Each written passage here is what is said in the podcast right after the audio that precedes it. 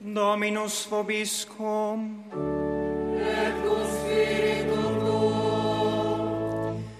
Lectio Sancti Evangelii secundum Luca.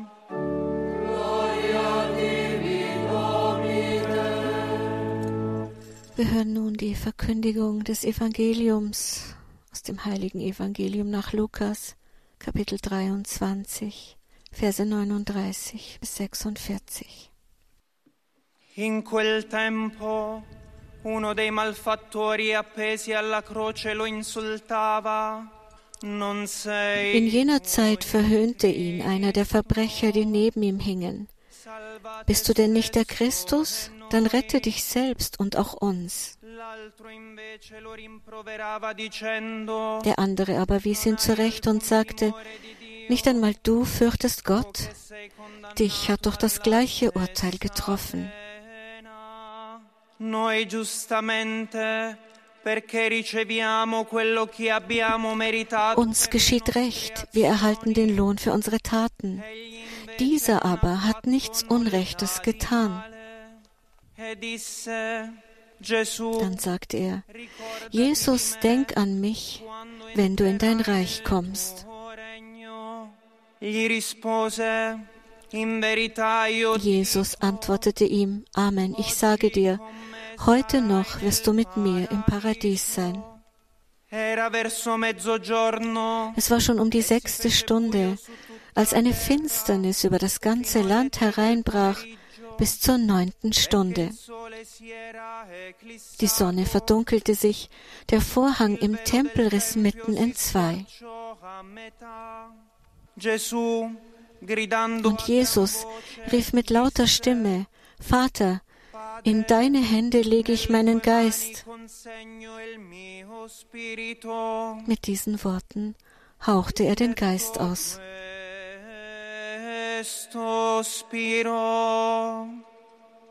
verbum domini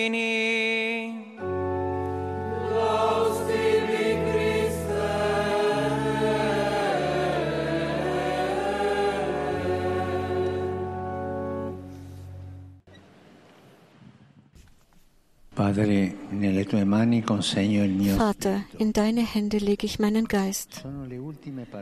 Dies sind die letzten Worte des Herrn am Kreuz. Sein letzter Seufzer, so könnte man sagen, der das zu bestätigen vermag, was sein ganzes Leben kennzeichnete. Ein ständiges sich hingeben in die Hände seines Vaters, in diese Hände der Vergebung. Und des Mitgefühls, der Heilung und der Barmherzigkeit, diese Hände der Salbung und des Segens, die ihn dazu brachten, sich dann auch in die Hände seiner Brüder und Schwestern zu geben. Der Herr ließ sich in Offenheit für die Geschehnisse, die ihm auf seinem Weg begegneten, vom Willen Gottes fein bearbeiten, indem er alle Konsequenzen und Schwierigkeiten des Evangeliums auf seine Schultern nahm, bis seine Hände die Wundmale seiner Liebe zeigten. Sieh meine Hände, sagte er zu Thomas, und er sagt dies zu einem jeden von uns.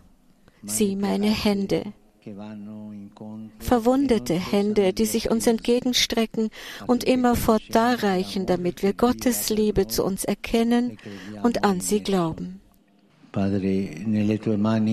Vater, in deine Hände lege ich meinen Geist. So lautet die Einladung und das Lebensprogramm, das der Herr einhaucht und welches das Herz des Hirten wie ein Töpfer formen will, bis sich in ihm die Gesinnung Christi Jesu regt. Dankbare Hingabe im Dienst für den Herrn und sein Volk, die sich aus der Annahme einer gänzlich ungeschuldeten Gabe ergibt. Du gehörst mir, du gehörst zu ihnen, flüstert der Herr. Du stehst unter dem Schutz meiner Hände. Du stehst unter dem Schutz meines Herzens. Du bist behütet in meinen schützenden Händen. Die Nachsicht Gottes und seine Nähe ermöglichen es ihm, sich in die schwachen Hände seiner Jünger zu legen, um sein Volk zu speisen und mit dem Herrn zu sagen, nehmt und esst, nehmt und trinkt, das ist mein Leib, der für euch hingegeben wird.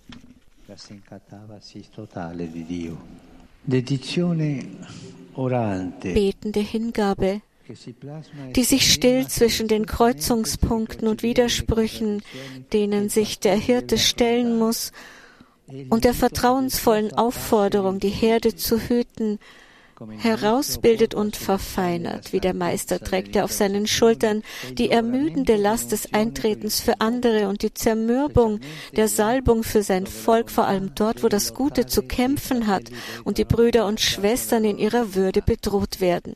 In dieser Begegnung der Fürsprache bringt der Herr die Sanftmut hervor, die fähig ist zu verstehen, anzunehmen, zu hoffen und alles zu wagen über das Unverständnis, das dies hervorrufen kann, hinaus. Es ist eine unsichtbare und unbegreifliche Fruchtbarkeit, die entsteht, wenn man weiß, in wessen Hände man sein Vertrauen gelegt hat.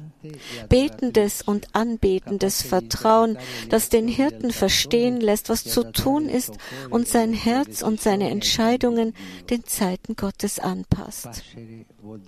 Weiden heißt lieben. Und lieben heißt auch bereit sein zu leiden. Und lieben heißt, den Schafen das wahrhaft Gute zu geben, die Nahrung von Gottes Wahrheit, von Gottes Wort, die Nahrung seiner Gegenwart.